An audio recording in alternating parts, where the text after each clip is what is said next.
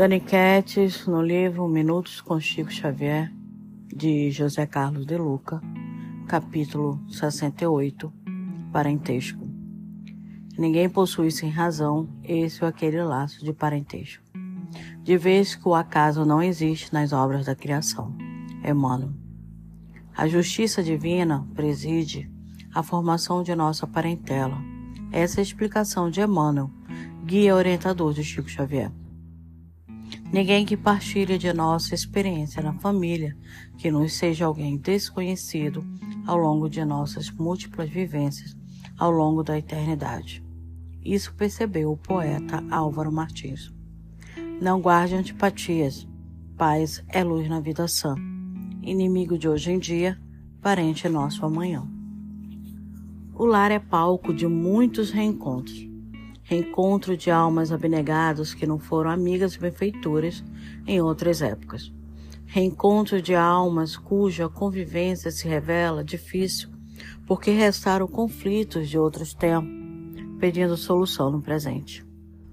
A reencarnação nos possibilita fortalecer os laços de amizade, já iniciados em vidas anteriores, e desatar os nós de ódios e mágoas que vieram de nosso passado espiritual. Os parentes difíceis são os credores do amor que ontem não soubemos lidar.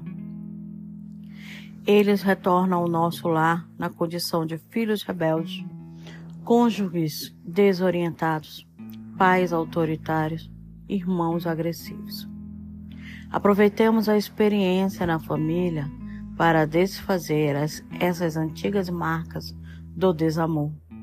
E isso somente ocorrerá se trabalharmos pela felicidade de todos, fazendo melhor ao nosso alcance.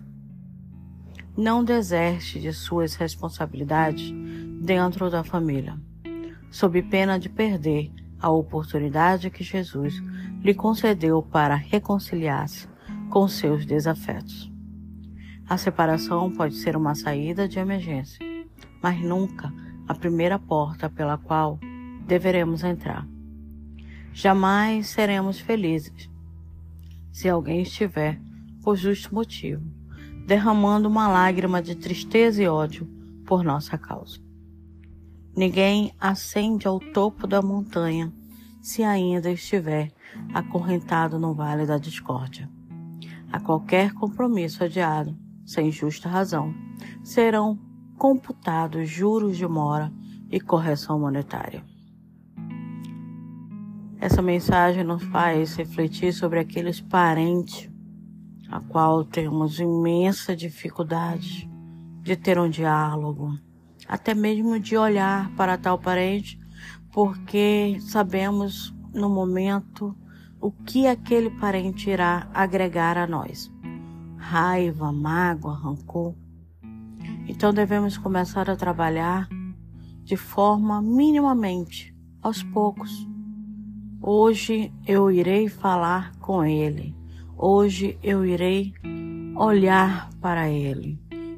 E aos poucos ir domando as nossas próprias inclinações de não gostar, de julgar, de olhar de forma é, questionadora e trabalhar com que essas discórdias hoje se, sejam todas aos poucos quitadas. Então vamos lá olhar os nossos parentes com olhos de amor.